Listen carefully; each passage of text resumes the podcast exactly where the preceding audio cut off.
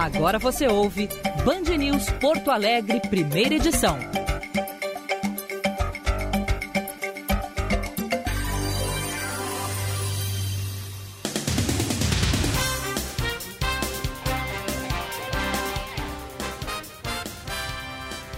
Nove trinta e um, bom dia, está no ar o Band News Porto Alegre, primeira edição, aqui Diego Casagrande, dos Estados Unidos, de Orlando, na Flórida, o Gilberto Echauri, em Porto Alegre, no estúdio da Band News. Amanheceu esta segunda-feira, sol, céu azul aqui em Orlando, temperatura na casa dos 20 graus e vai a 28 durante o período. Echauri, bom dia! Bom dia, Diego Casagrande, bom dia para os nossos queridos ouvintes. 16 graus em Porto Alegre, Diego, chegou o frio. E amanhã é Chegou o frio, E hein? amanhã é de céu parcialmente nublado. Como é que tá o amigo depois de um período de indisposição? Tô bem, tô 100%. Coisa Sexta-feira, é, sexta-feira eu tive o, o rebote da vacina, da segunda dose da Pfizer e caí de cama. Mas eu conto isso em seguida. Vamos abrir o programa com as manchetes.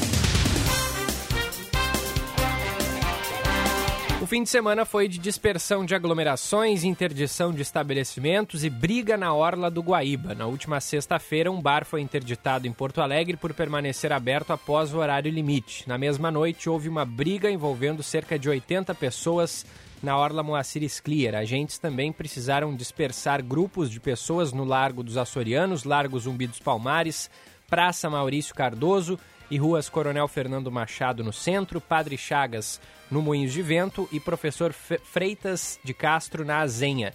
No sábado, a Guarda Municipal de Canoas flagrou uma festa clandestina em um salão de eventos no bairro Harmonia. Havia pelo menos 17 pessoas, todas elas descumpriam protocolos sanitários de prevenção à Covid-19. O salão de festas foi interditado. O número de mortes causadas pelo coronavírus em 2021 já supera o registrado em todo o ano passado no Brasil. Só neste ano são 195.949 mortes contra 140, e- ó, aliás, 194.976 em março, entre março e dezembro de 2020. Desde o início da pandemia, o país contabiliza 390.797 vidas perdidas, 1.305 nas últimas 24 horas. A Índia pediu que a rede social Twitter tirasse do ar dezenas de postagens, inclusive algumas feitas por parlamentares locais que critiquem o governo indiano sobre o combate ao coronavírus. O pedido foi feito em um momento de colapso no sistema de saúde do país, com números de casos diários atingindo máximas não vistas em nenhuma parte do mundo. Essa solicitação foi parcialmente atendida. Uma porta-voz da plataforma ouvida pela Reuters confirmou que alguns tweets foram tirados do ar devido a um pedido legal, ao qual, diz o Twitter, a rede é obrigada a cumprir. Neste domingo, a Índia registrou 349.691 novos casos de Covid-19 e bateu mais um recorde mundial, que já pertence ao país pelo quarto dia seguido. Com isso, o país contabiliza agora 16,9 milhões de infecções por Covid e mais de 192 mil mortos, 2.767 nas últimas 24 horas. O primeira edição é um oferecimento de Letel. Experimente a evolução do atendimento ao cliente com tecnologias inovadoras em CAPEX ou OPEX. Saiba mais em letel.com.br. Letel, que é a solution provider da Rucos, player de destaque mundial com soluções de infraestrutura de redes com e sem fio. letel.com.br. Letel é com dois T's. Brasótica, enxergue mais longe com a Brasótica, a maior rede gaúcha no ramo de ótica há 56 anos cuidando de você. Aproveite a promoção Dia das Mães da Brasótica, 20% de desconto no pagamento à vista na compra de joias, relógios e óculos de sol. Várias opções. Faça este carinho para sua mãe com um presente da Brasótica. Brasótica Moinhos de Vento, em frente ao Itaú Personalité, na rua Hilário Ribeiro.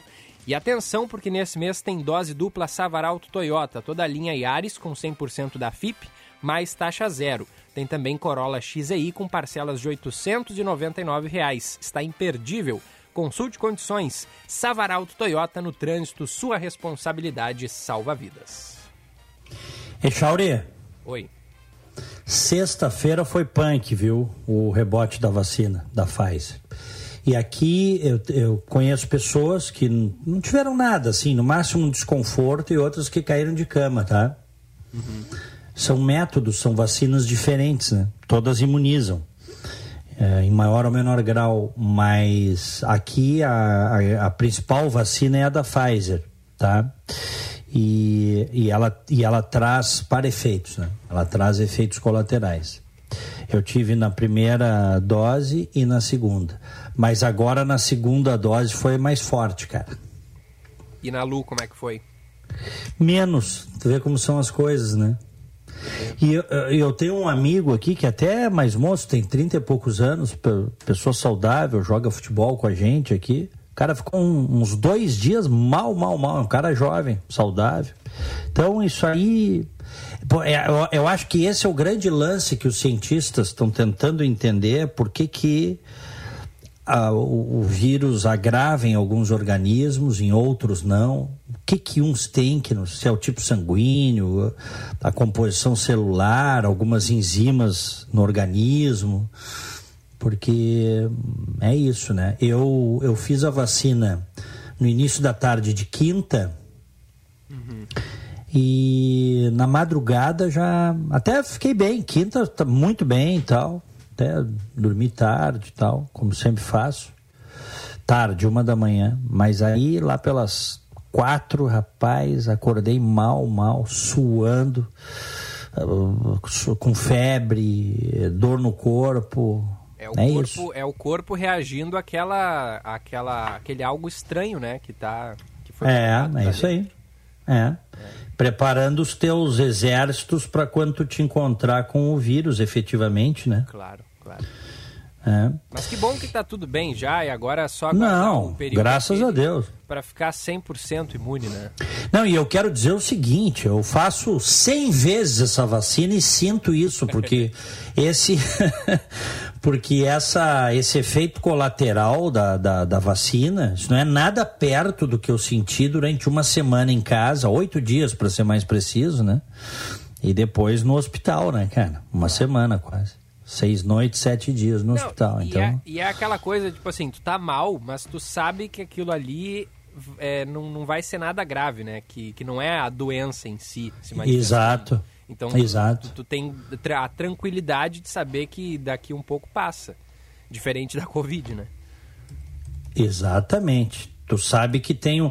Aí na, na, na no sábado no sábado ali de manhã eu já estava melhor. Agora, fazendo o que os médicos dizem, tomando o Tilenol, alternando o Tilenol com ibuprofeno, tá? Uhum. Dependendo, assim, o meu sintoma foi bem forte, então eu tomava, assim, de três em três horas, Tilenol e ibuprofeno.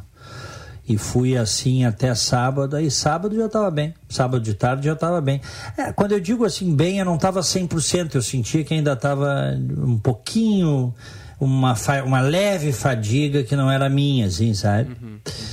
E, mas agora tá 100%, passou. E vamos que vamos, vamos em frente enfrentar essa praga, né? É, é o que todos desejamos, né? Superar de vez isso. Que parece que não acaba nunca, né? As pessoas já Exatamente. não mais. A gente tem é, relatos, né, Diego, de pessoas que é, ficaram em casa se resguardando mais em momentos em que não havia novas cepas circulando por aí, o cenário era perigoso, mas não tão perigoso como agora. E agora que a situação está é, mais perigosa, no sentido de que não só os, os mais velhinhos que falecem pela Covid, jovens também desenvolvem quadros bem graves. Tem gente que parece que cansou, né? E chutou o balde. Ah, não tô nem aí. Se eu pegar, peguei. É.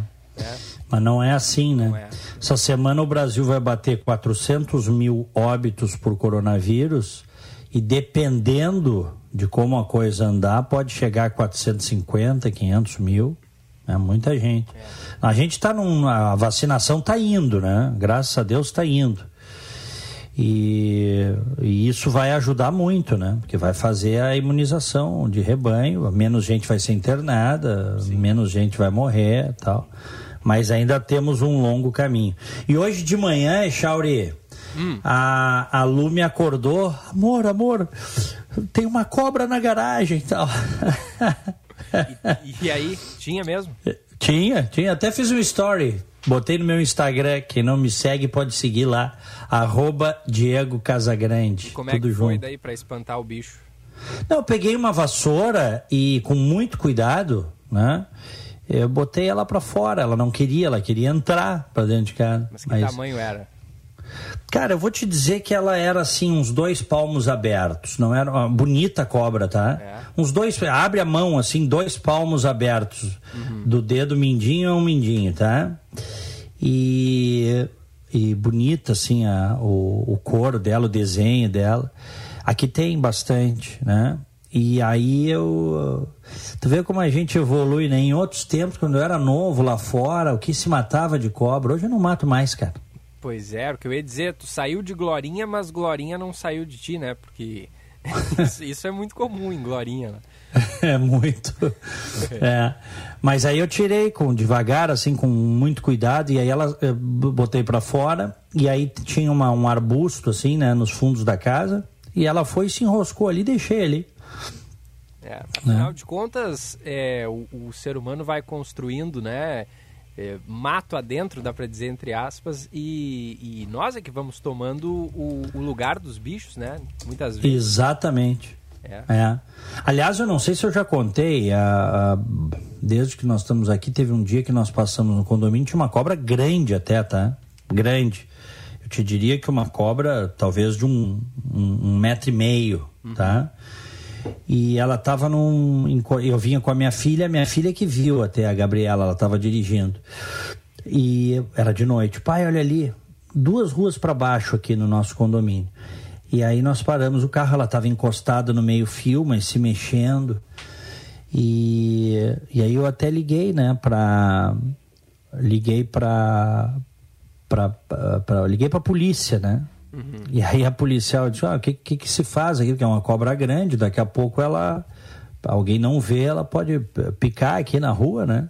Sim. Aí a, a, policial super de boa disse para mim: não, mas ela tá no, no habitat dela, nós que invadimos. O senhor deixa que ela vai seguir o caminho dela aí. Tem, tem alguma floresta aí perto? Eu digo: tem. Então tá, se ela entrar em alguma residência, aí a gente pode chamar. Fora da residência, não. Super de boa, né, cara? Mas aí depois nós vimos, no dia seguinte passamos ali, ela tinha andado mais um pouco, ela tinha sido atropelada, cara.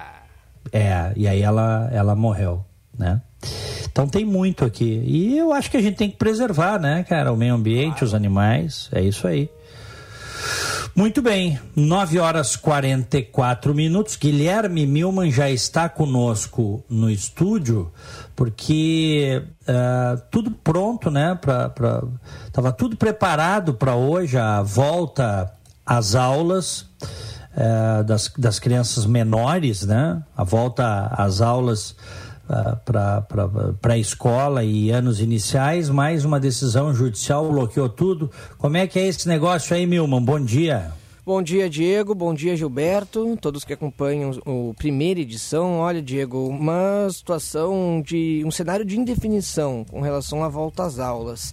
A gente tem todo uma, uma tivemos todo um desdobramento jurídico ontem, né, durante a tarde e a noite de domingo, porque como é que estava o cenário? Na sexta-feira a gente vai recapitular só para o ouvinte entender e a gente traz o cenário hoje, nesta manhã.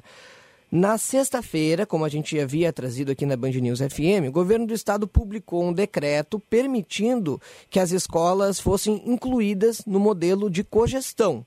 Por isso, né, dessa forma, os municípios que estão em bandeira preta, ou seja, todos os municípios gaúchos hoje e aqueles que estão em um modelo que possui um modelo de cogestão poderiam reabrir, retomar as atividades escolares para o ensino infantil e para o primeiro e segundo anos do ensino fundamental a partir desta segunda-feira. Essa decisão, no entendimento da Procuradoria-Geral do Estado, não teria um impacto da liminar da Justiça que está em vigor, que suspende a volta às aulas para a bandeira preta, porque afinal, de acordo com a PGE, no momento em que os prefeitos podem utilizar medidas da bandeira vermelha, não configurariam como bandeira preta. Portanto, as aulas poderiam uh, ser realizadas, já que também essa regra não estava sendo levada em consideração na liminar da Justiça, que é do dia 28 de fevereiro, Diego.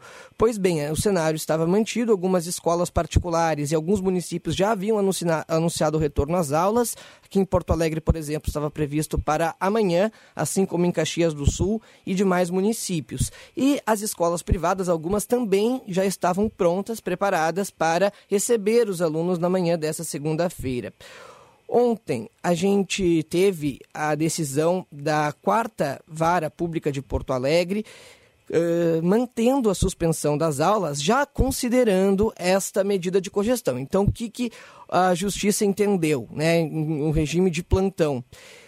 As aulas, mesmo com essa medida de cogestão, não irão voltar com bandeira preta. Essa medida de cogestão, ela não vai valer mesmo estando em bandeira preta, porque não importa qual medida seja uh, feita pelo Estado, estar em bandeira preta é sinal de que não há condições sanitárias suficientes para que as aulas sejam retomadas presencialmente. Esse era o entendimento da Justiça. O governo do Estado resolveu, uh, recorreu né, até o Tribunal de Justiça e o desembargador do, do Tribunal de Justiça que atendeu o, o pedido, Antônio Vinícius Abardo da Silva, não atendeu esse, esse recurso do Estado, afirmando não se tratar de um instrumento adequado para a concessão do efeito suspensivo. Para isso, deveria ser feito uma nova, um novo julgamento em segundo grau. E isso poderia ser feito até quarta-feira. Essa decisão ela foi antecipada e será hoje, Diego, às 6 horas da tarde. É a expectativa para que o Tribunal de Justiça julgue essa, de, uh, esse, esse recurso do governo do Estado para ver se permite ou não o uso da cogestão como forma de deliberar a, a volta às aulas para este público, né, dos, das crianças menores. Portanto, com isso, Muitas entidades, como por exemplo o Sindicato das Escolas Privadas, alegaram insegurança jurídica, ou seja, não temos uma decisão clara para a justiça e o decreto do governo do estado ainda nos diz que as escolas podem voltar. Portanto, o Sindicato das Escolas Privadas orientou as instituições que retornassem nessa segunda-feira. Foi o que aconteceu né, o mesmo foi para o Sindicreches, as creches também retornaram nessa segunda-feira de manhã. E aqui tivemos algumas escolas que receberam alunos. O Colégio Farroupilha, por exemplo, Diego, recebeu às sete e meia da manhã, mas poucos minutos depois, Sim. o governo do estado, que não havia se manifestado ontem, disse que as escolas estão suspensas enquanto não houver uma decisão da justiça. Eles não haviam se, se manifestado ontem, portanto, como, como não havia uma posição, o decreto estava mantido e por isso as escolas receberam os alunos. O Colégio Farroupilha, portanto, recebeu cerca de 150 alunos nesta manhã. Eles estão em aula neste momento e a direção da escola está deliberando agora se irá manter Uh, o funcionamento durante a tarde. O mesmo acontece no Colégio Marista Rosário, que recebeu alguns estudantes, não há um número exato ainda, o colégio ainda contabiliza, mas a assessoria de imprensa já anunciou que não serão realizadas atividades presenciais durante o período da tarde. O Colégio Israelita, Diego, também estava previsto para abrir hoje, mas decidiu, de última hora, seguir a decisão judicial. A escola até chegou a receber alguns pais, foram quatro pais que traziam seus alunos, mas eles foram orientados a voltar para casa. Em relação ao Cinep, o Cinep ainda não tomou uma, uma, uma, posição oficial depois da, da indicação do governo do estado. Eles estão reunidos neste momento para tomar uma nova posição, uma nova orientação às instituições. Ao que tudo indica, agora que o governo do estado sinalizou que não podem abrir, que irá agir de acordo com a justiça, Justiça. O que tudo indica, chegou é que as escolas não irão abrir durante a tarde, ou seja, só tiveram aulas os alunos do turno da manhã para aquelas escolas que abriram. Então, essa é a situação de momento na rede privada. Na rede pública, a gente teve também alguns municípios gaúchos que já estavam recebendo alunos hoje. É o caso de Lajeado. Eu conversei agora há pouco com o prefeito lá de Lajeado, Marcelo Calmo, que afirmou que, apesar da decisão as aulas foram mantidas na rede pública. Então, permanecem com autorização de funcionamento e a prefeitura aguarda a decisão do Tribunal de Justiça para definir a conduta de amanhã, mas os alunos estão tendo aula na rede municipal de Lajeado. Questionei ele se algo mudava, mesmo com uh, a indicação do governo do estado, e ele disse aqui que seria menos traumático para os pais do que pedir para as escolas contatarem com toda a comunidade para ir buscar as crianças que estão nas escolas. já que foi uma decisão das 11h30 da noite de domingo, com uma posição do governo das 7h45 da manhã de segunda. Então, o prefeito argumenta que foi uma decisão de última hora e que agora é tarde demais para mudar. Por isso, hoje, os alunos ainda estão retornando. Em Caxias do Sul, por outro lado, as escolas estavam se preparando para voltar amanhã. O prefeito Adilode Domênico se manifestou uma nota dizendo que irá obedecer à justiça por enquanto, que lamenta essa decisão, né? estava uh, apoiando, estava favorável à manutenção das, da volta às aulas, mas que por enquanto as aulas não voltam na rede pública de Caxias. O mesmo acontece para Porto Alegre que volta na terça-feira, né, estava pronto para voltar amanhã e também aguarda a decisão da Justiça para saber se abre a rede municipal ou não para os alunos da rede infantil e do início do ensino fundamental. Olha, só para deixar bem claro aqui, o, é, é, essa decisão que impediu o retorno às aulas é, do, do, da pré-escola e dos dois primeiros anos do ensino fundamental é uma decisão de uma juíza, primeira vara da Fazenda Pública, né, Milmer? Isso. Isso aí. E... Primeira vara da Fazenda Pública. Inclusive... De uma juíza. Oi. Não, eu só ia dizer, Diego, que inclusive ontem teve manifestação em frente à casa dela. É, teve uhum. um buzinaço. A gente até recebeu aqui alguns vídeos. Eu vou, vou dar um aqui pra gente ouvir um pouquinho a buzina, ó. É, e isso foi, hum. e isso foi a partir de uma ação de uma associação chamada Mães e Pais pela Democracia, que, que é uma associação, e as pessoas têm, por favor, é absolutamente legítimo né, o, o, as pessoas se associarem, mas é uma associação, por tudo que eu já vi das postagens e tal, com uma vertente de esquerda, tá? Muita gente ligada ao PT, ao PSOL, Associação Mães e Pais pela Democracia. Não sei se todos, tá? Mas muitos ali são. E eles que entraram com essa ação. E o, o curioso da decisão da, da juíza, pelo que eu li, é que é o seguinte, ela, ela desconsidera, é, é, ela diz o seguinte, que enquanto tiver bandeira preta, não abre nada de escola. A bandeira preta é o que determina para ela. Mas quem criou esse sistema de bandeiras foi o governo do estado. E o governo do estado diz que é possível abrir. Daí fica difícil, né? uma juíza. Com a cogestão, né, Diego? Se é possível. Sim, abrir. com a cogestão, claro, porque, com a cogestão. Porque aí a cogestão é. permite a adoção de regra de bandeira vermelha, no caso. Pois é, mas, é, mas quem criou o sistema de bandeiras está dizendo que pode abrir. Claro, dentro de um princípio de cogestão, os municípios terão de se manifestar. Porto Alegre quer abrir no ensino, uh, uh, os dois primeiros anos né, do, do, do ensino fundamental e a educação infantil. Né? Teve um decreto na sexta-feira. E aí uma juíza puxa para ela a responsabilidade de impedir. Eu confesso para vocês que eu acho equivocado isso, tá? Acho equivocado. Acho. Até porque, assim, tem muita gente que diz: ah, mas está comprovado que não vai ter maiores problemas. Outros dizem o contrário. Né? A gente não sabe, efetivamente. A gente efetivamente não sabe. É, o que a gente sabe é que quem criou esse sistema de bandeiras, que norteia a abertura e fechamento, está dizendo: aqueles que quiserem abrir poderão abrir. Não está dizendo?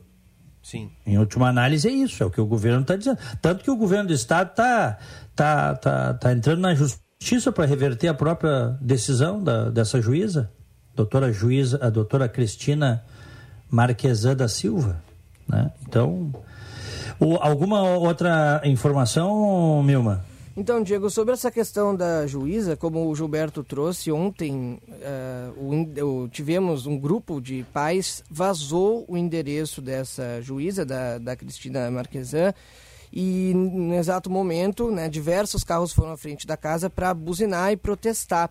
E, o, e, hoje a gente teve uma nota sendo divulgada pelo presidente do Tribunal de Justiça do Rio Grande do Sul, desembargador Voltaire de Lima Moraes, repudiando estes atos. Né? Ele diz aqui rapidamente, Diego, que num Estado democrático de direito, os poderes são harmônicos e independentes entre si, e a crítica a decisões de qualquer um deles é própria do regime democrático. Contudo, a nota prossegue, é inadmissível e merece a mais veemente repulsa a conduta de quem quer que seja com propósito de hostilizar uma decisão judicial ameaçando um magistrado ou uma magistrada, chegando a ponto de ir em frente à sua residência. Então, uma nota de repúdio do presidente do Tribunal de Justiça, porque logo que saiu a decisão, né, lembrando que a juíza estava em regime de plantão, logo que saiu a decisão, diversos pais, pessoas que estavam uh, desejando e já se preparando para retornar às aulas, né, com seus filhos prontos para voltar às aulas, foram até em frente à casa dela na tarde de ontem, buzinaram e fizeram manifestações.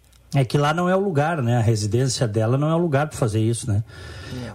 É. Esse é o ponto. Dizer, a, a, manifestação é. é. completamente legítima, né? Mas claro. aí ir na, na, na, porta do prédio da mulher e, e buzinar não, é mas... difícil, né? É complicado. É, não. É, vai vai para frente do Tribunal de Justiça. Nós estamos numa sociedade livre, as pessoas têm liberdade de reunião, as pessoas têm liberdade de manifestação. Faz uma bela manifestação na frente do Tribunal de Justiça para mobilizar os desembargadores ou mesmo lá da, do, do, próprio foro central, ali na casa da pessoa, não. O que é curioso quando essas coisas acontecem é que assim, ó, agora tem gente que tem esse tipo de posição circunstancialmente, tá? Dependendo. Se o juiz tem uma decisão que lhe agrada, a pessoa é contra fazer a, o tipo de manifestação. Mas se o juiz tem uma uma decisão contrária aos seus interesses, não, aí vai lá. Eu lembro que muitos que agora estão criticando esse tipo de coisa apoiavam quando o CEPERS ia lá na frente da casa da governadoria da Cruzes, não deixava ela sair para levar o filho, o neto, perdão, para a escola. Lembram disso? Uhum. Então, assim, a, a casa do, do, do, da pessoa é inviolável, né? Vai fazer a manifestação no outro lugar, né? É o que eu acho. É, pelo menos é a minha opinião, para a gente manter um mínimo de racionalidade das coisas, né?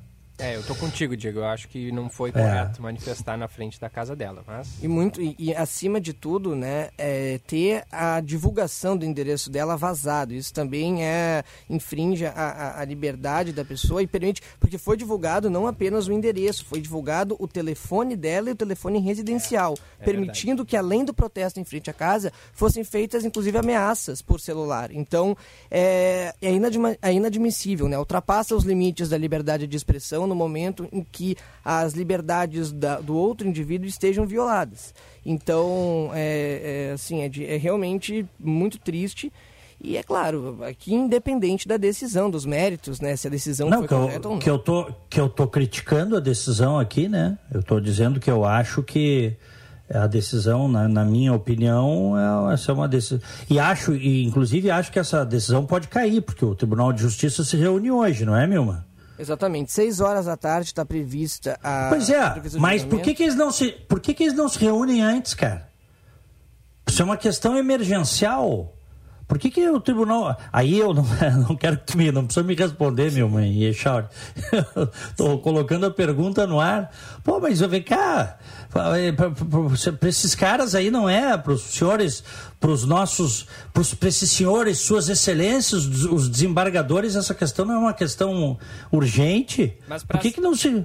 Mas para interferir, interferir na levada ou não das crianças à escola hoje, eles iam precisar se reunir às seis da manhã. Não, mas não precisa se reunir às seis da tarde. Pode se reunir. É, é de, qualquer, lá, de qualquer jeito, a decisão só vai come a começar a valer a partir da terça. É, começa que o seguinte, tá? Começa que o seguinte. Ela deu uma liminar travando tudo. Ela também não precisava travar tudo.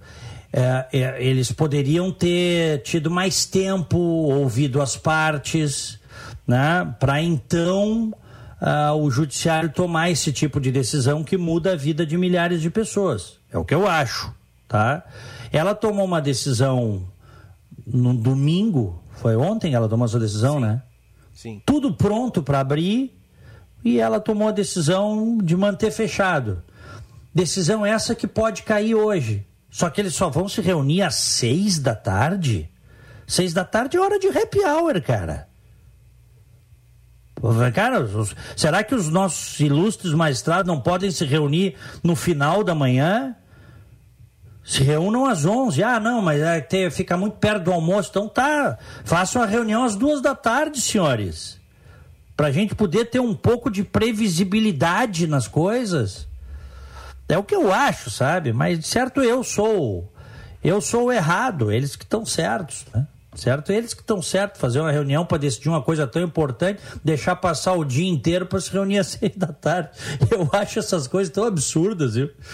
Sinceramente, o senso de urgência das pessoas não é o senso de urgência deles, é o que me, é a sensação que me passa, sabe?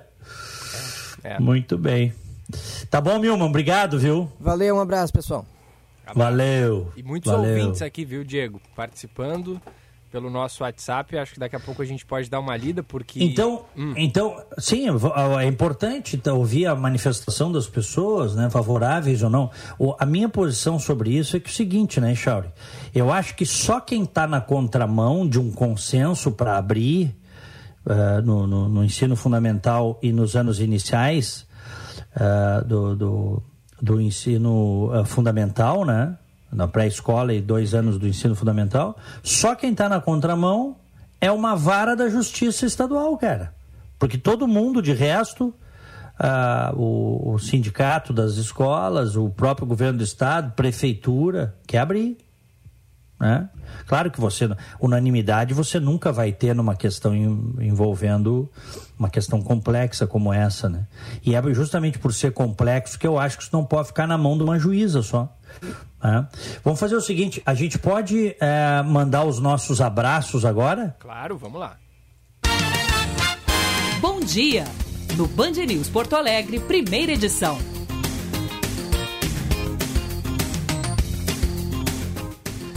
Aniversariantes de hoje recebam o nosso abraço, carinho do primeira edição. O Rodrigo Patrício, que é contador, um abraço para o Rodrigo, felicidades. Fernando Cury, o Luiz Miguel Dubal, advogado, o Luiz Carlos Camargo e a Daniela Azeredo, felicidades. No final de semana, o José Antônio Rosa fez aniversário, parabéns para ele, grande amigo. A Rejane Farias, o André Frel, o Esdras Rubim, o Ramiro Rosário também fez aniversário, o Jorge Aita, a Rita Daut, a Patrícia Albuquerque Santos e a Marta Chang. Me associo a todos, meu parabéns de hoje vai para o Nicolas Lopes, o Sérgio Padilha está de aniversário também, felicidades, o Gui Valim, o Felipe Muniz Tavares, esse de aniversário nesta segunda-feira. E ontem, domingo, fez aniversário a Bruna Carvalho, beijo para ela, o Horácio Duarte, a Adriane Cardoso, a Natasha de Oliveira e o Jorge Júnior. Felicidades.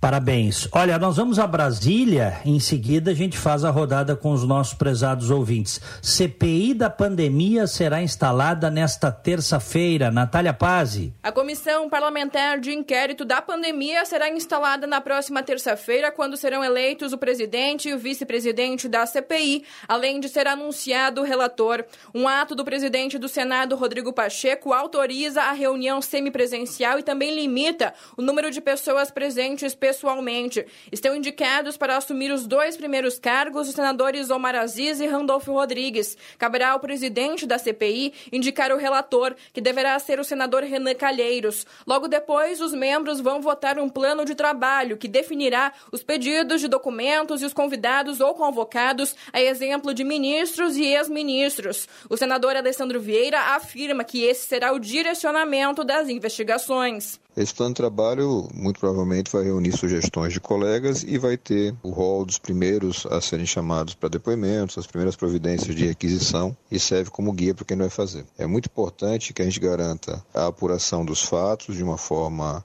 sóbria, independente e que permita aos brasileiros ter uma radiografia do que aconteceu e por que o Brasil já se aproxima da triste marca de 400 mil mortos pela Covid. Aliado do Palácio do Planalto, o senador Marcos Rogério nega que aliados do governo tenham uma estratégia de atuação. Ainda não houve nenhuma reunião com os aliados do governo ou os membros da comissão parlamentar de inquérito para discutir nenhuma estratégia, até porque ainda não foi instalada efetivamente a comissão. Então, eu creio que a partir da instalação da CPI é que as reuniões começam e aí o plano de trabalho é discutido, votado, os requerimentos de convites, convocações serão apresentados. Eu acho que enquanto isso não acontecer, é ser fazer qualquer cogitação de convocação desse ou daquele. Como a primeira reunião será semipresencial, será feita a instalação de urnas fora do plenário da comissão.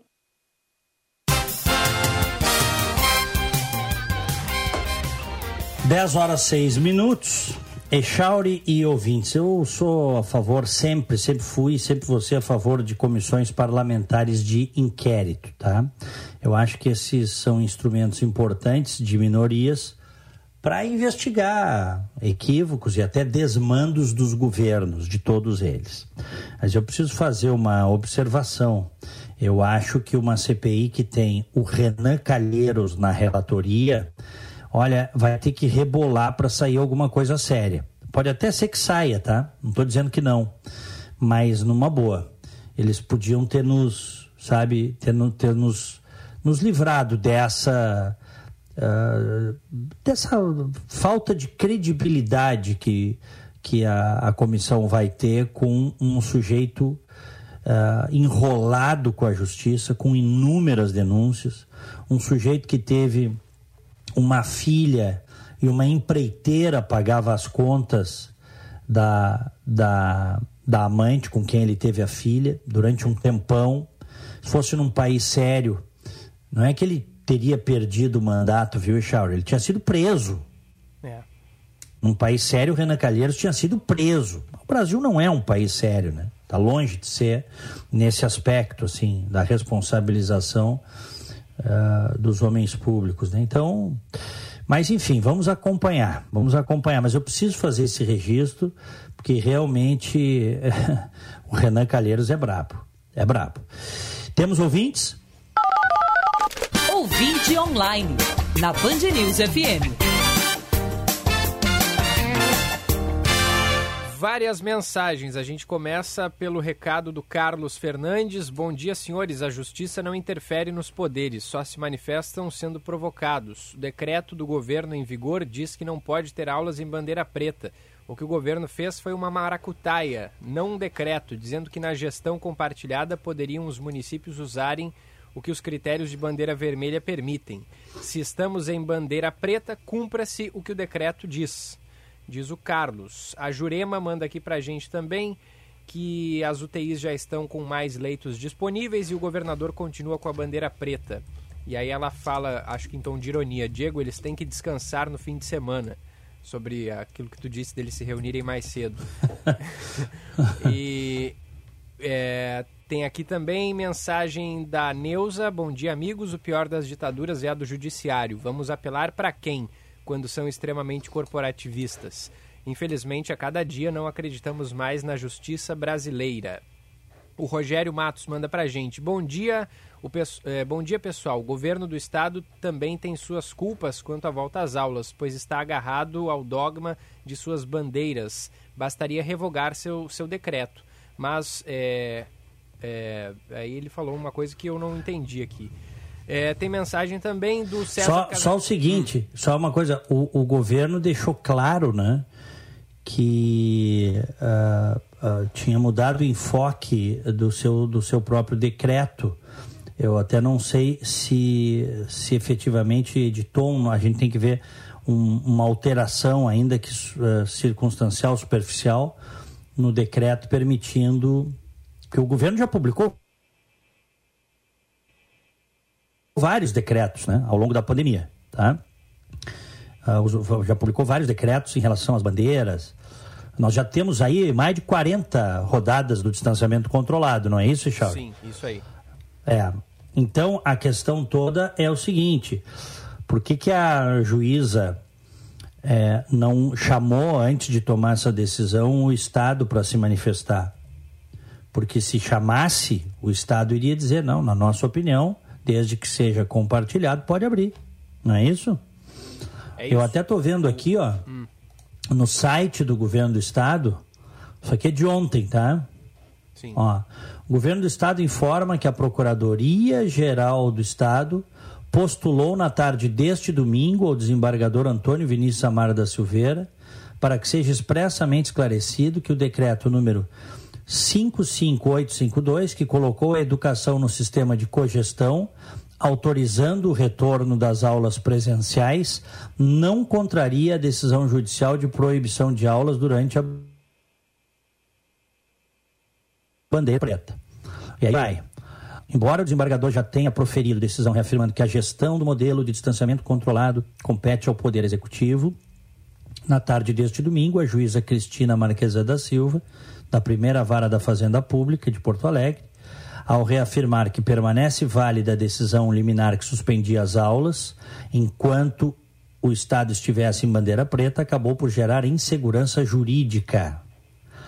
A PGE postula medida de urgência com expresso esclarecimento de que o decreto estadual, no que tange a retomada das aulas, não viola a determinação judicial de suspensão das aulas presenciais em bandeira preta, cujo conceito sofreu legítima modificação, não mais estando no período de pico que inicialmente justificou a suspensão das aulas presenciais.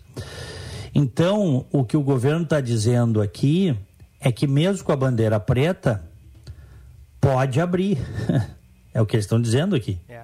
Através da Procuradoria-Geral do Estado. Né? Bom, segue aí, Chauri. César Casagrande, trabalho na emergência do Hospital Conceição e hoje não sei o que vou fazer com meu filho de um ano. A tia que cuida dele já disse que hoje não vai poder. Na sexta, ela marcou compromisso. Hoje, vários profissionais da saúde estão nesse mesmo dilema. Precisamos de uma decisão coerente. Volta às aulas já, diz o César. A nossa ouvinte, é, a Tânia, manda para cá que ouvir o Diego Casagrande, que, que bom ouvir o Diego Casagrande já recuperado. E ela disse que semana passada tomei a segunda dose, teve uma reação que na primeira não teve.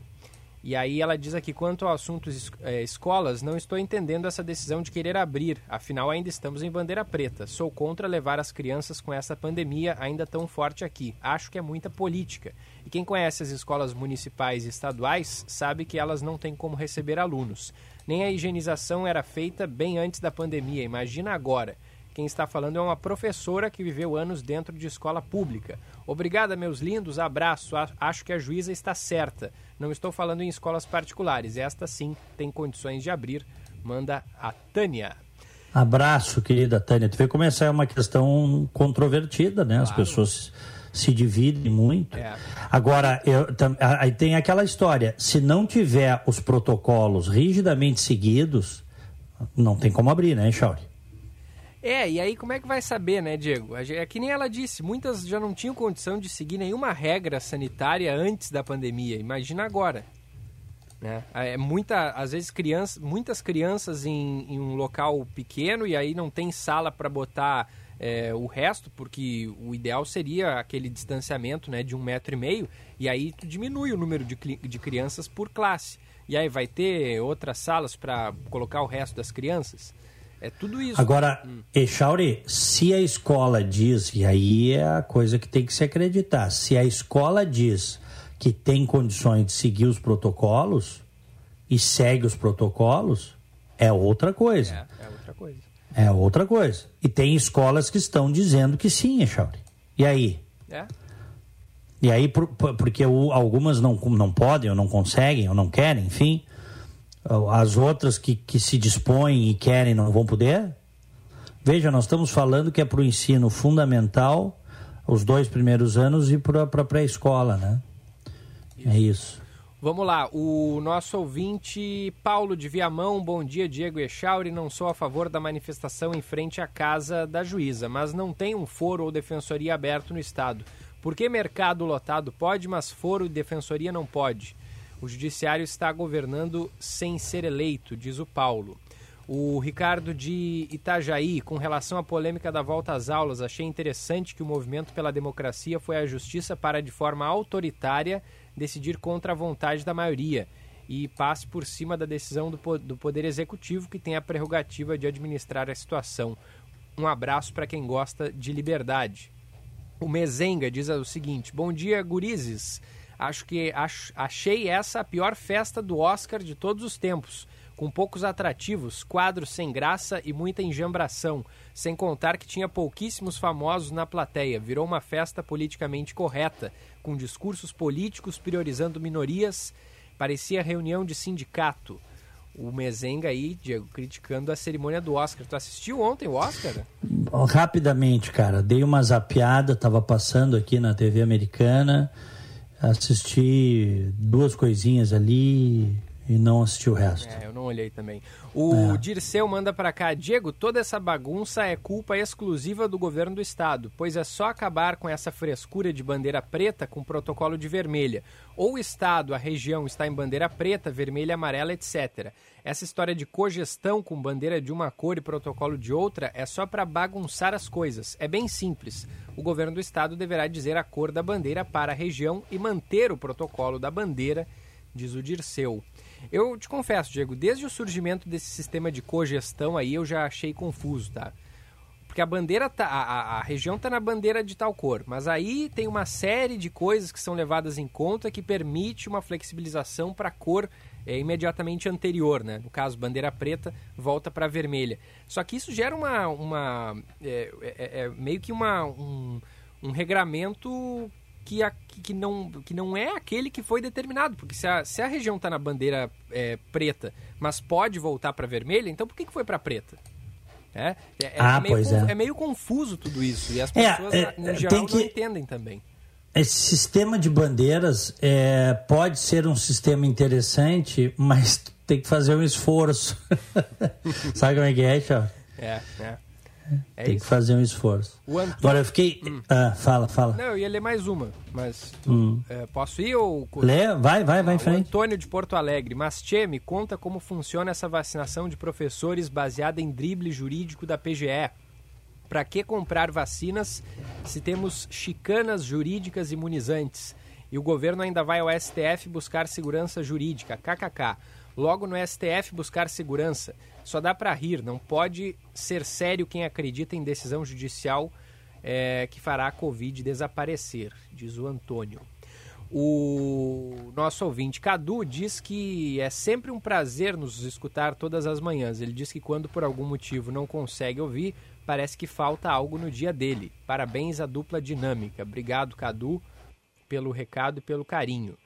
E o Mauro de Porto Alegre, bom dia. Já repararam que sempre tem um juiz ou desembargador decidindo assuntos que atingem muitas pessoas ultimamente? Se acham arvorados de poder e atuam segundo convicções pessoais, diz o Mauro de Porto Alegre. E aí, eu, enquanto eu leio uma, chegam três ou quatro mensagens, Diego. Então a uhum. gente pode ir seguindo ou a gente pode deixar para uma próxima aí a participação. Não, segue aí, segue mais um, dois minutos, depois eu vou me despedir que eu quero reiniciar minha máquina aqui, não sei.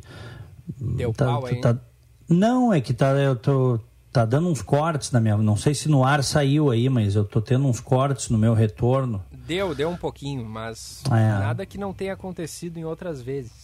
Uhum. Mas aí corta e dá uns 3 segundos de silêncio e aí tu volta falando de onde tu tinha parado. E aí a tua voz e aí ninguém mais... e aí E aí perdeu a essência do que eu disse e ninguém entende mais nada. E aí a tua voz volta rápido. Aí tu fica falando bem ligeirinho, sabe? Fica é. é engraçado. Os ouvintes deram risada já. Olha aqui, o, tem é, mensagem da nossa ouvinte eles não assinem as mensagens, queridos ouvintes, por favor, senão eu tenho que entrar no perfil para ler o nome e aí perco tempo. A Patrícia tem magistério e sou filha de mãe professora da sala de aula por 27 anos como professora do estado. Isso é um absurdo. Não devem voltar, diz a Patrícia. É, o, o outro ouvinte aqui, é, a, aliás, a ouvinte, a Betina, mas como é o ambiente domiciliar dessas crianças de escola pública? tem distanciamento, me lembro de visitar casas nas aulas de medicina comunitária. Tinha um cômodo para seis pessoas.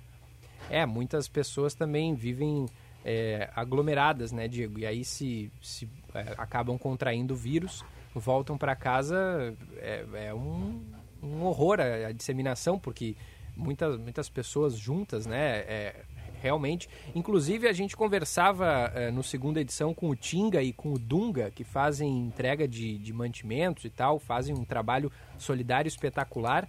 Eh, eles dizendo que as pessoas das comunidades mais carentes elas não estão tão preocupadas assim com a Covid, estão preocupadas mais é com a comida dentro de casa e que as pessoas é, acabam deixando a questão da, da, dos protocolos é, em função do, do, distanciamento, uso de máscara e tudo mais, meio de lado para sair e ganhar o pão de cada dia, porque não tem o que fazer, né, Diego? Tem também essa outra é. grande questão. É, mas a gente precisa alertar, levar informação para as pessoas, né? Para que as pessoas procurem, se não tem como, né? Fazer o, o isolamento. Quem pode, pode, mas é uma exceção quem pode, né? É. Nem nós podemos fazer aqui, né? É ou não é? Exato. Só, acho que só o cara muito rico pode ficar em casa ou aquele que está com uma aposentadoria garantida, tal. A maior parte das pessoas não pode, tá? Não consegue. E aí, então, já que está na rua, que tome todos os cuidados, siga os protocolos, né? Tenha cuidado, se cuide, use máscara, distanciamento, álcool em gel. Essas coisas podem salvar vidas e salvam vidas, né? Enfim, uh, alguém me disse assim: Ah, mas Diego, tu, tu, tu sempre te cuidou e, no entanto, tu pegou Covid. Mas ninguém disse que se cuidar impede tu de pegar Covid. Nem a vacina impede 100%, cara. É. mas só que você reduz as chances. Sabe o que é reduzir as chances? É isso. Se todo mundo fizer a sua parte, reduz as chances de todo mundo pegar. É muito melhor, né? É. Bom. Echauri, eu, eu vou me preparar aqui, reiniciar tudo, em seguida, agora às 10h30, 90 minutos ali da Rádio Bandeirantes, no FM 94,9, desejando a todos uma segunda-feira abençoada e uma semana melhor ainda, tá bom? Um grande abraço. Abração, Diego. Até amanhã. Até amanhã. Fiquem com Deus. Tchau. Diego está de volta amanhã, então, nove e meia da manhã, aqui no Primeira Edição, direto de Orlando, nos Estados Unidos. Esportes, na Band News FM. Fala, Paulette, bom dia. E aí, como é que tá, Gilberto? Tudo bem? Tudo tranquilo e contigo? Como é que foi Tudo o fim bem. de semana? Muito bom, muito tranquilo também. Comentei o jogo do Internacional, Hum. E estamos nos preparando para uma semana muito interessante aqui. É. 5 a 0 hein, Paulette? Agora ninguém nos segura, ou segura. Como é que, Não, mas é depois, é tá? logo, logo eu volto para esse assunto. Eu, eu, quero começar por um assunto, Guilherme, e até uma sugestão para o Luciano Ossman, presidente da federação, que é um cara muito interessado em fazer o futebol gaúcho melhorar. Eu quero que ele institua o, o, o VAR remoto aqui no Rio Grande do Sul, assim como foi feito em Recife, Náutico Santa Cruz, para quem não sabe, tinha um erro clamoroso de arbitragem que o VAR remoto, a geração de imagens do Rio de Janeiro, salvou o árbitro. Eu falo isso por quê? Porque o nosso futebol precisa dar uma melhorada e é simples.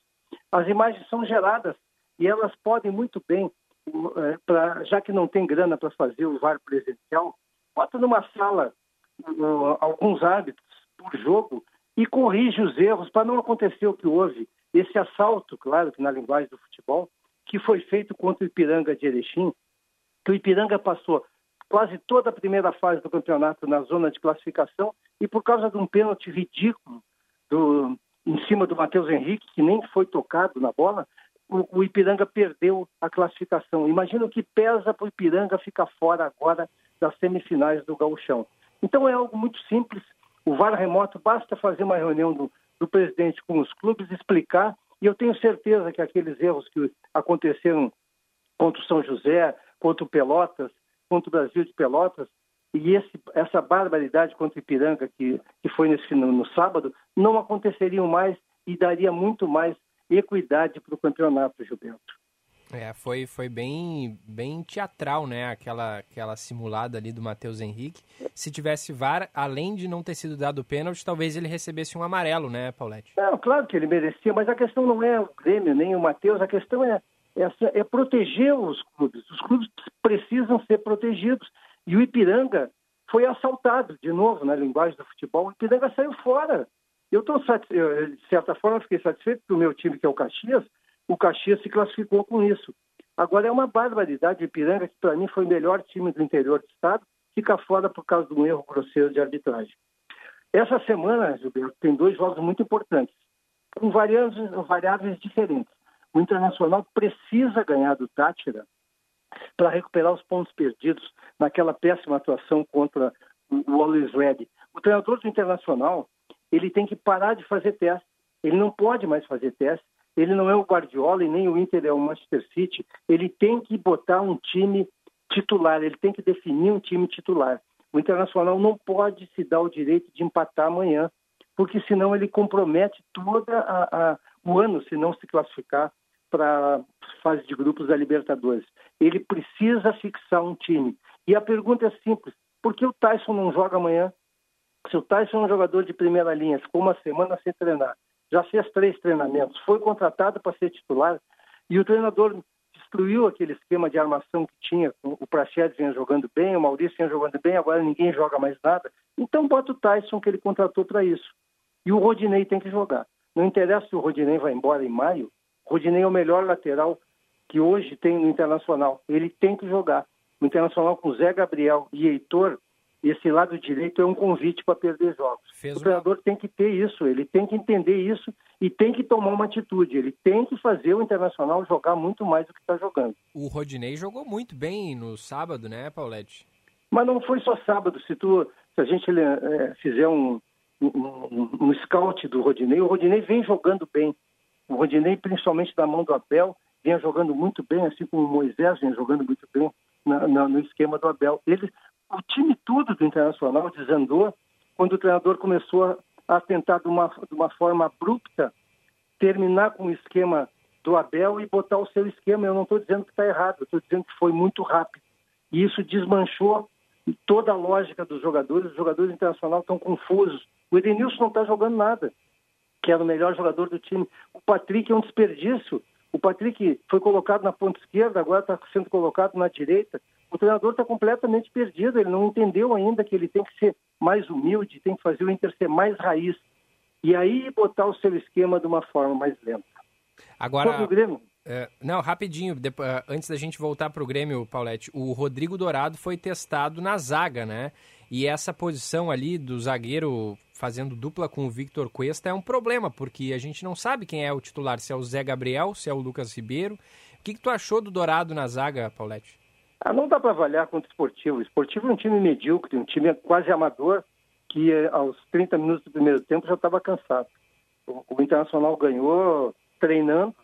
O Dourado, eu já. Ah, quando o Inter jogou contra o Flamengo, eu já havia sugerido, o Inter, o Moledo tinha machucado, eu já havia sugerido o Dourado de zagueiro. O Dourado pode sim ser um grande zagueiro. Mas hoje tem o Lucas, o Lucas tem que jogar. O treinador tem que parar de inventar essa, um Zé Gabriel. O Dourado, claro que o Dourado pode ser colocado numa emergência, mas ele tem que treinar. Aliás, sobre isso, é, é, o treinador continua, continua fazendo essas, botando o Lindoso em campo, tendo o Johnny, e depois dá aquela declaração que o Johnny vai ser o futuro camisa 5. Olha, o, Gilberto, está ficando muito ruim para a torcida e, e, e, e, o treinador está com muita sorte que não tem torcedor no estádio. Senão ele seria vaiado todos os tempos, toda hora por causa dessas, dessas é, confusões que ele tem feito, por causa disso que ele tem. Uma hora ele elogia o, o Marcos Guilherme, elogia o Lindoso, ele, ele é, elogia o Maurício, e aí nenhum dos três joga, e aí quem tem que jogar não joga. Está demais o Internacional, está na hora da diretoria dar um basta e fazer com que o treinador seja mais humilde e foque mais em desempenho do, do, do, que em teoria. É, mas mesmo se não, mesmo sem torcedor no estádio, se não ganhar amanhã, o bicho pega, né, Paulette? Ah, é, eu, eu, tu sabes a minha ideia, o Internacional não jogou nenhuma partida boa até agora, nenhuma. Nas duas principais, no Grenal e contra o, o Always Ready, foi muito mal e perdeu. Então, eu não estou gostando do treinador. Eu não estou dizendo que ele é ruim, estou dizendo que o que ele fez até agora não deu certo, o Internacional decaiu muito na mão dele.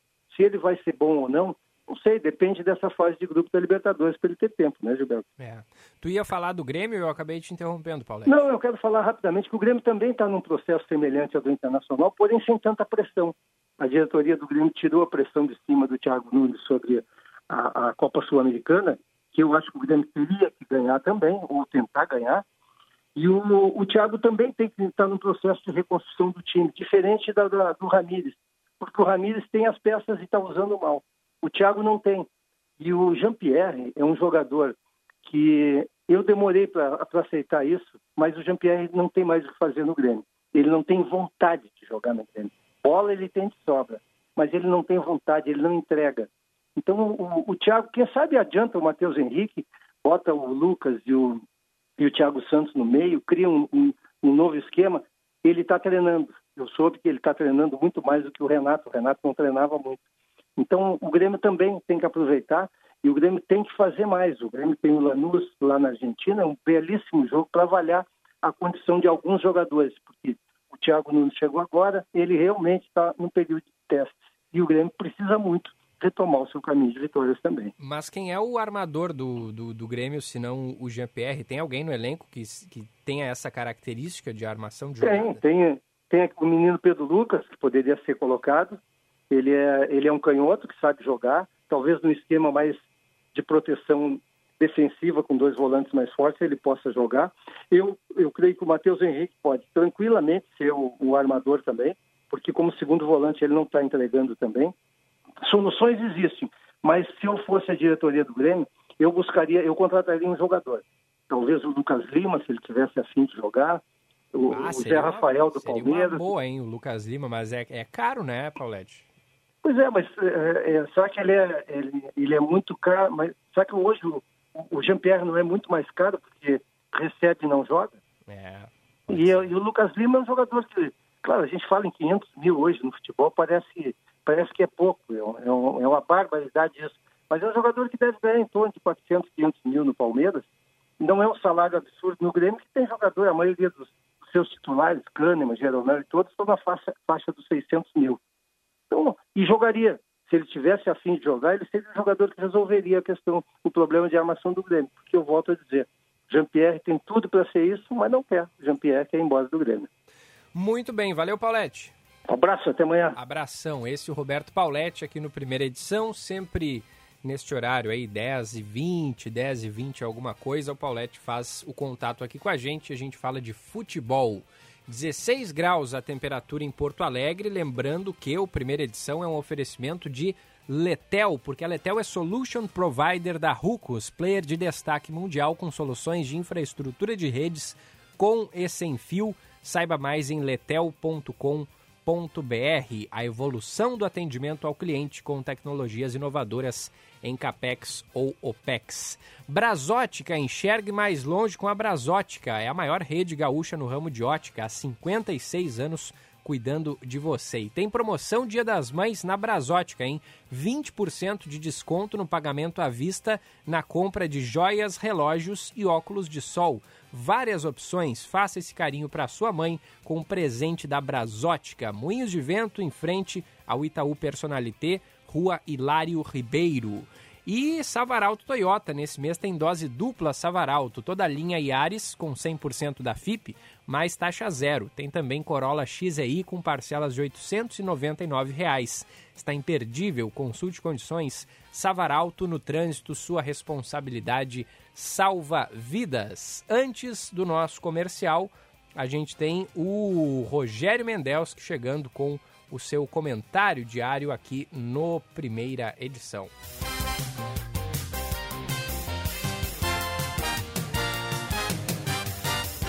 Hoje não tem o Mendelski, então a nossa produção me avisa que hoje não tem Rogério Mendelski, amanhã ele está de volta. Vamos ao intervalo, já voltamos. Você está ouvindo Band News Porto Alegre, primeira edição.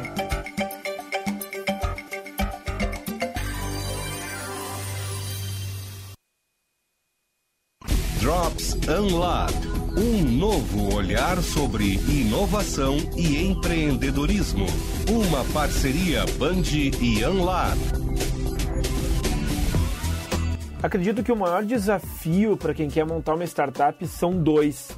O primeiro deles é de fato encontrar as pessoas certas que vão te acompanhar nessa jornada de construção de um produto, de um serviço, de uma empresa em si, que compartilhem de uma mesma cultura, que tenham valores próximos e que tenham aquele mesmo desejo de resolver aquela dor de um, de um determinado segmento. E o segundo grande desafio de qualquer empreendedor, de qualquer segmento, né, de, um, de um novo produto, é de fato ter recurso suficiente para não apenas tirar do papel um MVP, mas para conseguir escalonar esse produto ao ponto dele se tornar utilizável por um, por um número significativo de pessoas que validem a tua ideia e estejam uh, engajadas em construir, em te ajudar a construir com feedbacks e com tempo para que isso tudo possa uh, se tornar um, um produto ou um serviço de qualidade. Drops Unlab, uma parceria Band e Unlab. Hora certa, na Band News FM. Oferecimento Savaralto Toyota, para quem prefere o melhor. 10h36. Nesse mês tem dose dupla Savaralto Toyota, toda linha Igares com 100% da FIP no seu usado mais taxa zero. Tem também Corolla XEI com parcelas de 899 reais. Está imperdível. Venha conferir as ofertas e ainda fazer um test drive do novo Corolla Cross. Consulte condições. Savaralto Toyota, em Porto Alegre, Canoas, Pelotas, Osório e Bagé. No trânsito, sua responsabilidade salva vidas. A Brasótica convida você a escolher seus óculos de grau com a promoção Suas Lentes em Dobro. Quem ganha é você. Na Brasótica, comprando o primeiro par de lentes, o segundo par é grátis. Aproveite a promoção e venha para a Brasótica. São 56 anos de tradição. Contamos com laboratório próprio e garantia de adaptação de suas lentes. Brasótica Moinhos de Vento, em frente ao Itaú Personalité, na rua Hilário Ribeiro, a maior rede gaúcha no ramo de de ótica. Imagine sair de casa tranquilo, sabendo que seu lar e sua família estarão protegidos. A Verisuri acredita que é assim que todos devem se sentir, seguros. Por isso, trabalhamos para que cada vez mais pessoas vivam essa realidade. Ligue 0300 50 50 280 ou acesse verisuri.com.br. 0300 50 50 280. Verisuri. Protegemos o que realmente importa. O Hospital Divina Providência informa que o Centro de Diagnóstico de Imagem, o setor de endoscopia e o Centro de Infusões estão com suas agendas ambulatoriais reforçadas para viabilizar um acesso ágil aos pacientes que necessitam. É muita rapidez e facilidade no seu exame, mas, sobretudo, um ambiente 100% seguro para você e sua saúde. O agendamento pode ser feito pelo WhatsApp 51 9728 8325. Hospital Divina Providência. Cuidado amoroso amoroso à vida. Na Super Alto BR tem nova Ford Territory, o SUV imponente por fora e tecnológico por dentro, e tudo isso com versões a partir de R$ 157.900. E ainda pagamos até 100% da FIP do seu usado. A melhor oportunidade para comprar sua nova Ford Territory. Venha fazer um test drive em Porto Alegre, quatro endereços: Terceira Perimetral, Cavalhada, Farrapos e Ipiranga. Super Alto BR Ford. Acesse superalto.com.br. Cinto de segurança salva vidas. Já pensou em ter sua contabilidade integrada ao ERP Proteus de sua empresa? A TDF Gestão Contábil realiza com excelência rotinas de contabilidade, gestão fiscal e de departamento pessoal, diretamente no ERP Proteus da sua empresa. Faça um diagnóstico com a TDF e veja como podemos gerar resultados em seus processos. Entre em contato pelo fone 995 56 2520 ou acesse o nosso site www.tdfconte.com.br. Mãe? Oi? Estou passando só para dizer obrigada pelo seu amor e seu cuidado. Hoje, nada é mais importante do que isso. E você ensinou a todos nós cuidar com determinação infinita. Mãe é o maior amor do universo. Uma inspiração para nós, da Unimed Porto Alegre, todos os dias. Feliz Dia das Mães. Unimed Porto Alegre. Cuidar de você. Esse é o plano. Você está ouvindo Band News Porto Alegre, primeira edição.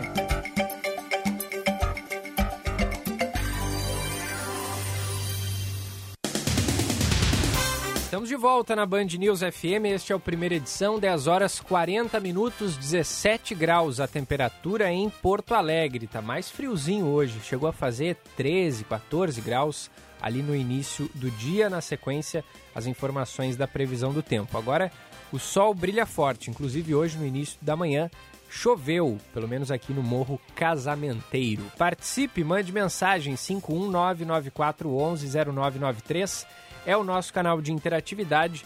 Na sequência tem o Band News Porto Alegre, segunda edição com o comando do Felipe Vieira.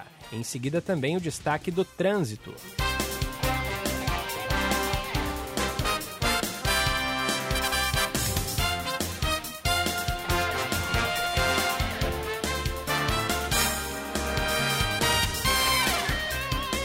Fim de semana foi de dispersão de aglomerações, interdição de estabelecimentos e briga na orla do Guaíba. A gente vai falar mais sobre isso em seguida, porque o Rio Grande do Sul ingressa hoje na nona semana consecutiva em bandeira preta, que indica risco altíssimo de contaminação por coronavírus. Classificação que segue até pelo menos o dia 3 de maio. O, é claro que existe a possibilidade de cogestão, né? Foi inclusive bastante comentada essa medida aqui na parte inicial do nosso programa, porque justamente passa pela medida de cogestão a possibilidade de volta ou não às atividades escolares de forma presencial aqui no Rio Grande do Sul.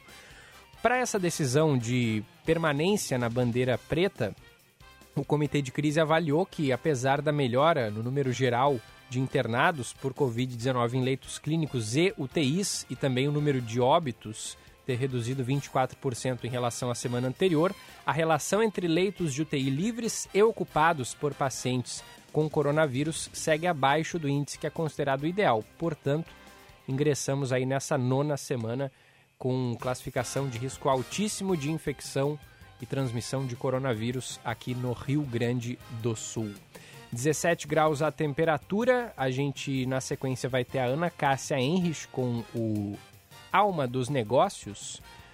Mas antes, a gente volta até Brasília. Tem reportagem in, in, é, importante que chega da capital federal, porque a Anvisa se reúne hoje para decidir sobre a importação da vacina Sputnik V da capital federal. O destaque é do Márcio Rocha. A diretoria colegiada da Agência Nacional de Vigilância Sanitária se reúne nesta segunda-feira para decidir sobre a importação da Sputnik V, ao mesmo tempo que aumenta a pressão dos governadores para a liberação da vacina russa.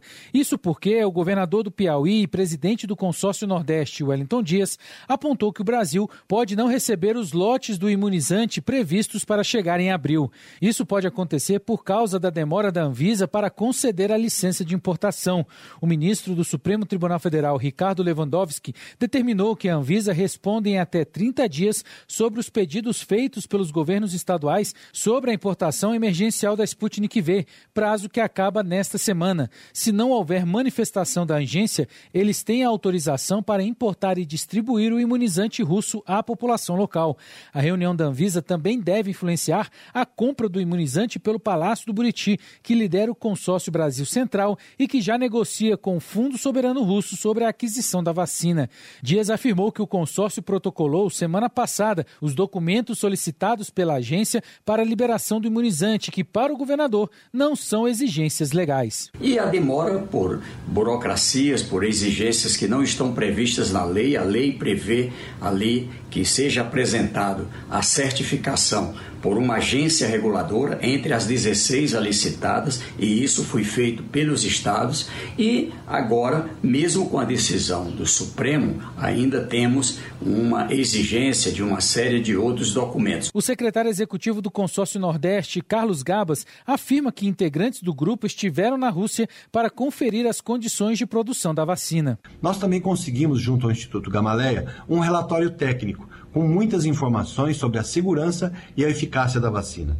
Esse relatório já foi encaminhado lá da Rússia ao Brasil, enquanto nós estávamos lá, e já foi protocolado junto à Anvisa, para que a gente possa finalmente conseguir a autorização de importação e de aplicação dessa vacina. Na próxima quinta-feira, o Brasil deve receber o primeiro lote com um milhão de vacinas da Pfizer. Ao todo, segundo o Ministério da Saúde, o Brasil deve receber cerca de 32 milhões de doses no mês que vem seu caminho. Tem destaque do trânsito, conta pra gente, Josh Bittencourt. Gilberto, foi encerrado há pouco o içamento do vão móvel da Ponte do Guaíba, o primeiro previsto para essa manhã, mas já fico alerta para o segundo bloqueio na ponte, que deve ocorrer logo mais às 11 horas da manhã. Agora, sem acidentes e atendimento na capital, mas seguem os semáforos com problemas na Cristóvão Colombo, nos cruzamentos com as ruas Garibaldi e Santo Antônio. A energia solar é o nosso presente e futuro. Só aqui no Festival de Aniversário do Frio você garante o seu inversor DAIE. Ligue para 376 8500 e aproveite. Gilberto. Valeu, Josh. Ele volta logo mais já dentro do Band News Porto Alegre, segunda edição, que começa a partir das 11. E nesta segunda-feira segue a vacinação contra a Covid-19 aqui em Porto Alegre para as pessoas com 60 anos ou mais. Tivemos vacinação no fim de semana em algumas unidades de saúde, drive-thrus e também na unidade móvel ali no bairro Lami. Hoje voltam a vacinar as 30 unidades referência das 8 da manhã até as 5 da tarde e os três pontos de drive-thru, Big Sertório, Big Barra Shopping e PUC RS. Drive-thrus vão das 9 da manhã até as 5 da tarde e a Secretaria Municipal da Saúde vai avaliar a evolução da campanha nos últimos dias para analisar os próximos passos. Para isso é preciso também a confirmação de novas remessas de doses por parte do Ministério da Saúde. O envio de lotes tem mantido a regularidade semanal, o que vem permitindo o avanço na vacinação em Porto Alegre, que, de acordo com o Ministério da Saúde, é a capital que mais vacina no país. O Rio Grande do Sul também é o estado que mais aplica doses de imunizantes contra a Covid-19. A gente trouxe mais cedo o áudio do, do senhor, é, o Sérgio Squeff, mas a gente vai trazer de novo, porque é muito importante e é muito bonito o que ele fez. Ele foi tomar a primeira dose da vacina e aproveitou para levar uma cesta básica para a doação. Olha que legal. Muita gente está passando fome. Então pegar e dar um, um pouquinho para amenizar a, a, a, fome de três famílias, tá? é o mínimo que eu posso pegar e fazer.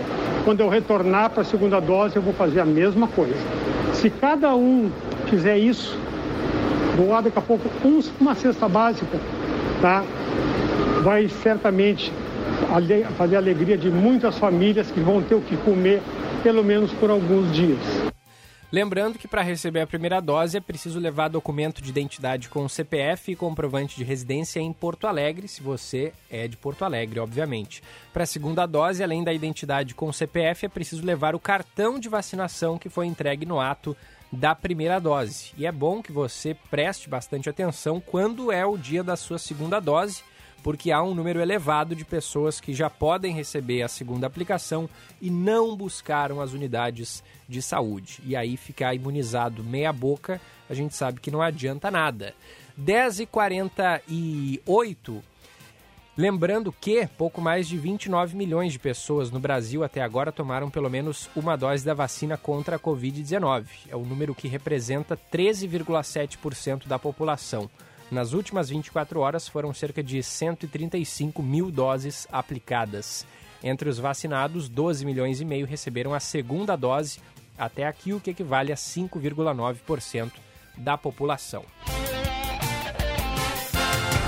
Você está ouvindo Band News Porto Alegre, primeira edição.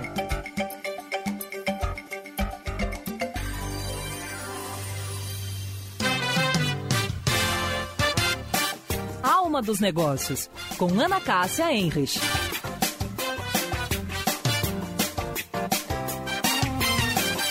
Olá, pessoal. Após o início da pandemia, ficou evidente a necessidade de se adquirir habilidades e competências digitais que deverão ser continuamente desenvolvidas pelos profissionais de todas as áreas. Quanto mais as tecnologias de inteligência artificial, internet das coisas e computação em nuvem avançam, mais impacto elas representam no mercado de trabalho. De acordo com uma pesquisa realizada pela CINT, em parceria com a Opinion Box, 44,8% dos líderes brasileiros acreditam que a internet das coisas e outras inovações vão ser essenciais para o crescimento dos negócios. Os dirigentes brasileiros apontam que as habilidades de comunicação, criatividade e capacidade de adaptação serão mandatórias ao lado de competências técnicas Aparecem também as competências em gestão e liderança, pensamento crítico e espírito empreendedor. Uma boa semana a todos e até amanhã.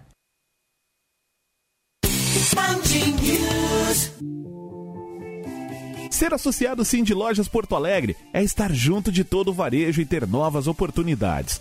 Assim, você se aproxima de quem não só entende o comércio, como também faz muito mais pelo seu negócio.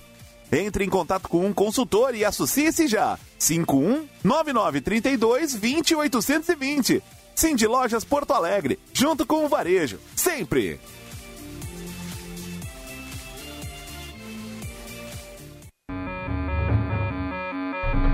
Sua empresa está se saindo bem com os novos desafios do trabalho remoto?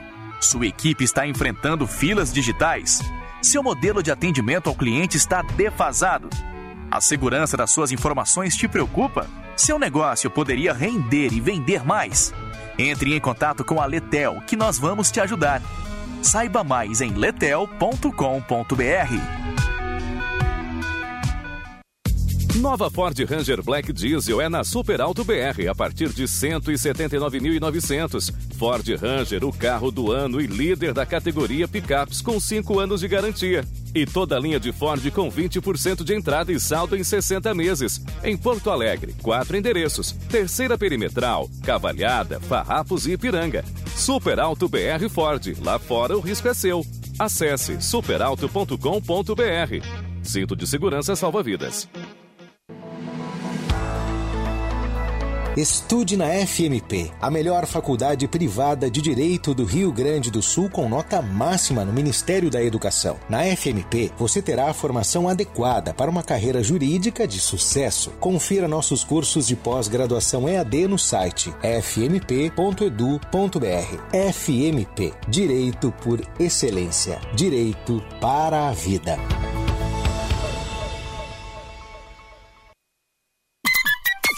Hora certa, na Band News FM. Oferecimento: restringir o comércio pode causar circulação de pessoas. fecomércio-rs.org.br e Bras Ótica, em frente ao Itaú Personalité, na rua Hilário Ribeiro. 10h52.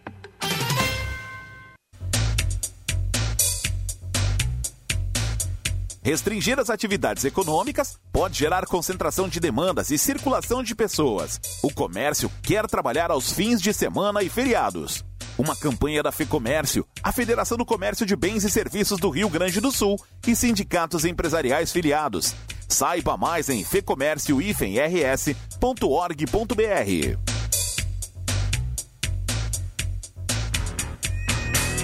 A Brasótica convida você a escolher seus óculos de grau com a promoção Suas Lentes em Dobro. Quem ganha é você. Na Brasótica, comprando o primeiro par de lentes, o segundo par é grátis. Aproveite a promoção e venha para a Brasótica. São 56 anos de tradição. Contamos com laboratório próprio e garantia de adaptação de suas lentes. Brasótica Moinhos de Vento, em frente ao Itaú Personalité, na rua Hilário Ribeiro, a maior rede gaúcha no ramo de de ótica. Na Super Alto BR tem nova Ford Territory, o SUV imponente por fora e tecnológico por dentro, e tudo isso com versões a partir de 157.900 reais. E ainda pagamos até 100% da FIP do seu usado. A melhor oportunidade para comprar sua nova Ford Territory. Venha fazer um test drive em Porto Alegre, quatro endereços: Terceira Perimetral, Cavalhada, Farrapos e Ipiranga. Super Alto BR Ford. Acesse superalto.com.br. Cinto de salva vidas. O Hospital Divina Providência está contratando médicos para atuação em unidades de saúde de Porto Alegre, administradas pela instituição. São 10 vagas para médicos em regime CLT e com carga horária de 20 e 40 horas. As unidades com vagas são Moab Caldas, Nossa Senhora de Belém, Rincão, Cristal, Morro da Cruz, Campo da Tuca, Vila Vargas, Mapa, Lomba do Pinheiro e São Pedro. Para mais informações, envie uma mensagem ou ligue para 51 98461 4363. Hospital Divina Providência. Cuidado amoroso à vida. Você está ouvindo Band News Porto Alegre, primeira edição.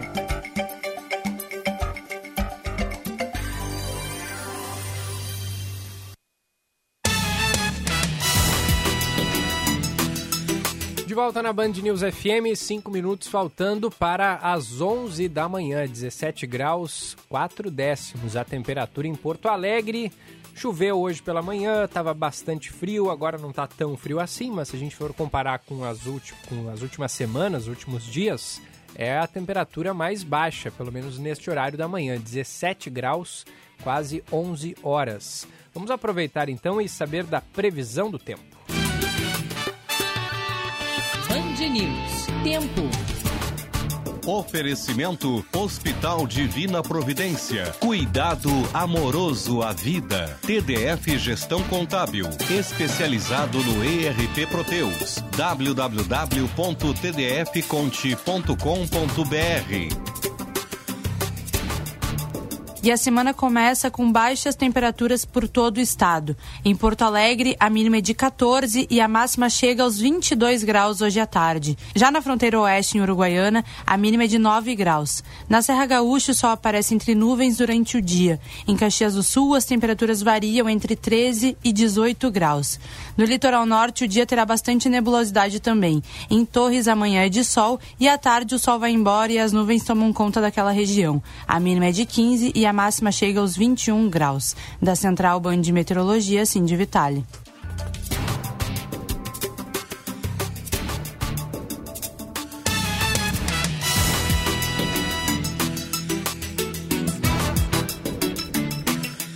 Valeu, valeu Cindy. 10 horas 56 minutinhos. 17 graus no Morro Santo Antônio. Notícia do dia. Oferecimento Unimed Porto Alegre. Cuidar de você. Esse é o plano.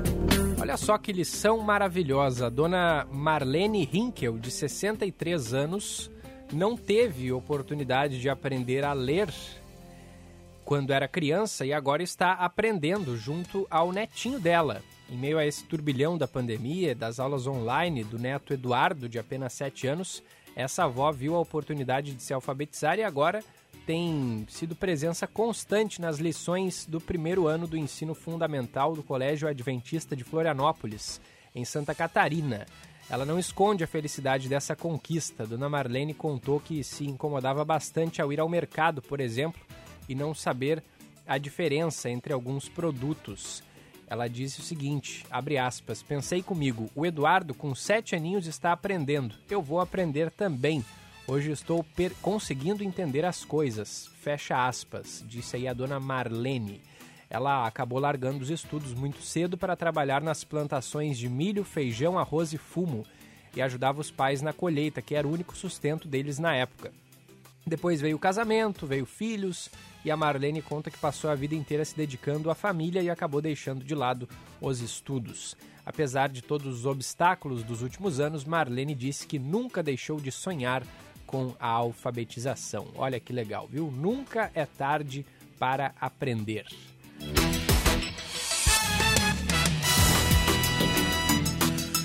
E o Rio Grande do Sul registra 83,4% dos leitos de UTI ocupados. Atualmente são dos 2.808 pacientes internados nessa condição. Desse total, de acordo com a Secretaria Estadual da Saúde, 66% são pessoas que tiveram o diagnóstico confirmado para o coronavírus.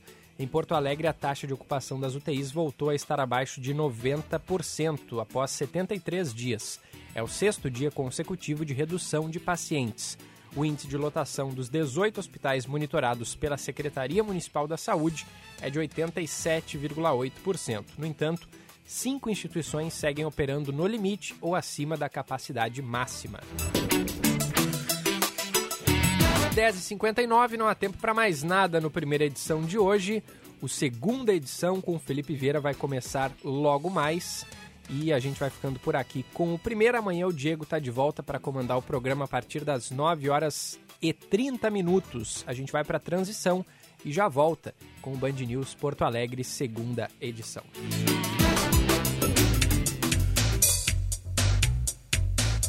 Restringir as atividades econômicas pode gerar concentração de demandas e circulação de pessoas. O comércio quer trabalhar aos fins de semana e feriados. Uma campanha da FEComércio, a Federação do Comércio de Bens e Serviços do Rio Grande do Sul e sindicatos empresariais filiados. Saiba mais em fecomércio-rs.org.br.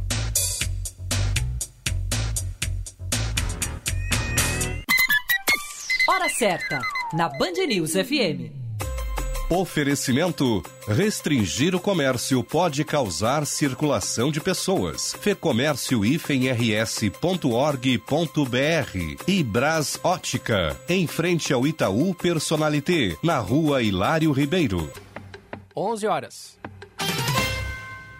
A Brasótica convida você a escolher seus óculos de grau com a promoção Suas Lentes em Dobro. Quem ganha é você. Na Brasótica, comprando o primeiro par de lentes, o segundo par é grátis. Aproveite a promoção e venha para a Brasótica. São 56 anos de tradição. Contamos com laboratório próprio e garantia de adaptação de suas lentes. Brasótica Moinhos de Vento, em frente ao Itaú Personalité, na rua Hilário Ribeiro, a maior rede gaúcha no ramo de de ótica. Conheça a Letel, empresa gaúcha referência no território nacional. Atuante há mais de 27 anos, com os principais players do mercado em comunicações unificadas, soluções em nuvem, conectividades de redes com e sem fio e soluções de contact center. Saiba mais em letel.com.br. Fazer de tudo para você comer bem e ficar satisfeito é a nossa missão. A sua preferência é o motivo principal para o Tartone oferecer pratos e cardápios cada vez mais suculentos e deliciosos. Estamos abertos todos os dias até às 22 horas e você ainda ganha duas horas de estacionamento grátis. Tartone Restaurante, Bourbon Country, Galpão Food Hub ou ligue 996 15 8784. No Insta, arroba Tartone. Mãe? Oi, estou passando só para dizer obrigada pelo seu amor e seu cuidado. Hoje, nada é mais importante do que isso.